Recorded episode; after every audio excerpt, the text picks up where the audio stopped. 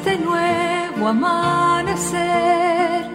Tú fuiste el crepúsculo, mujer. Tú sí fue la respuesta con que el hombre Dios pudo nacer.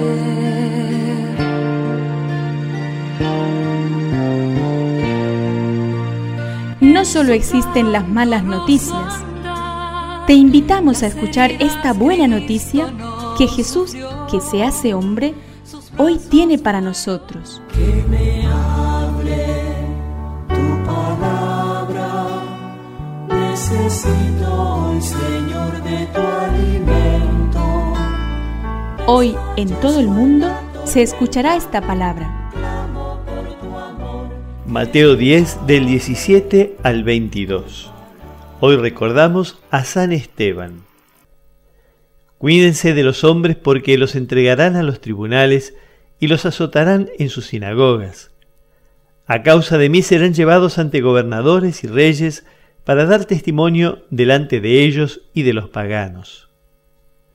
Cuando los entregues no se preocupen de cómo van a hablar o qué van a decir lo que deban decir se les dará a conocer en ese momento, porque no serán ustedes los que hablarán, sino que el Espíritu de su Padre hablará en ustedes. El hermano entregará a su hermano para que sea condenado a muerte, y el padre a su hijo. Los hijos se rebelarán contra sus padres y los harán morir. Ustedes serán odiados por todos a causa de mi nombre, pero aquel que persevere hasta el fin se salvará. espíritu, necesito En esta fiesta del primer mártir cristiano, recordamos que seguir a Jesús hasta el final nos puede llevar a compartir su destino doloroso.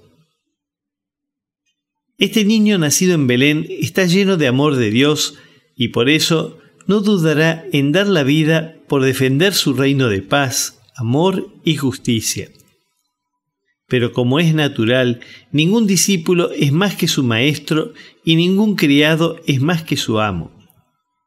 Si sigues de cerca a Jesús como tu maestro y Señor, no te has de extrañar de sufrir algún rechazo, desprecio, burla o persecución.